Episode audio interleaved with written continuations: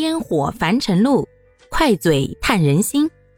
大家好，欢迎收听今天的快嘴唠家常，换个角度看生活。大河向东流啊，天上的星星参北斗啊，吼嘿吼嘿参北斗啊，生死之交一碗酒啊。哎呀妈呀，串台了，串台了啊！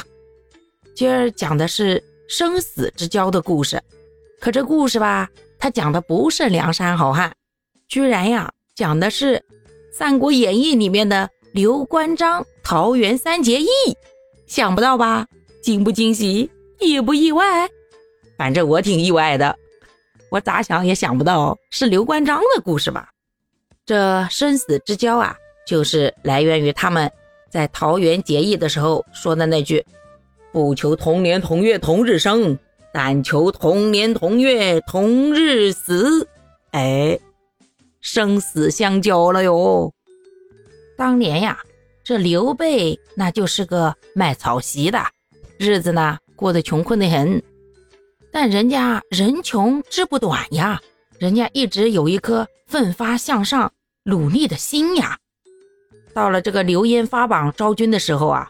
刘备已经是个二十八岁的大龄青年了，还一事无成呢。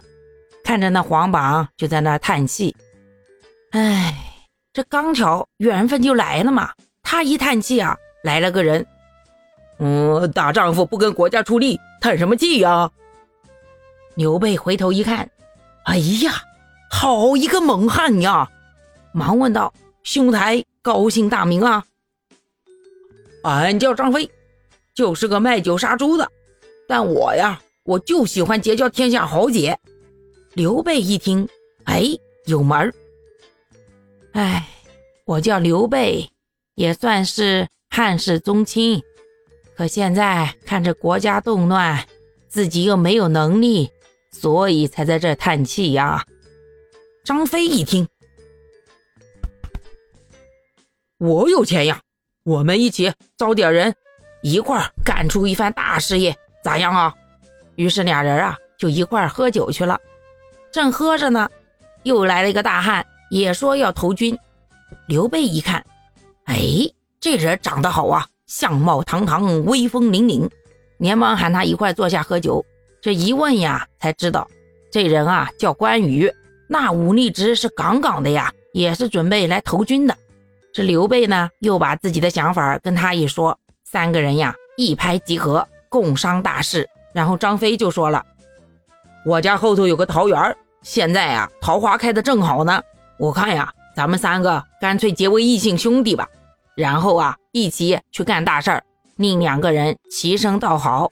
于是第二天，三个人就在桃园里啊，结拜成了异姓兄弟。不求同年同月同日生，但求同年同月同日死。而后来呢？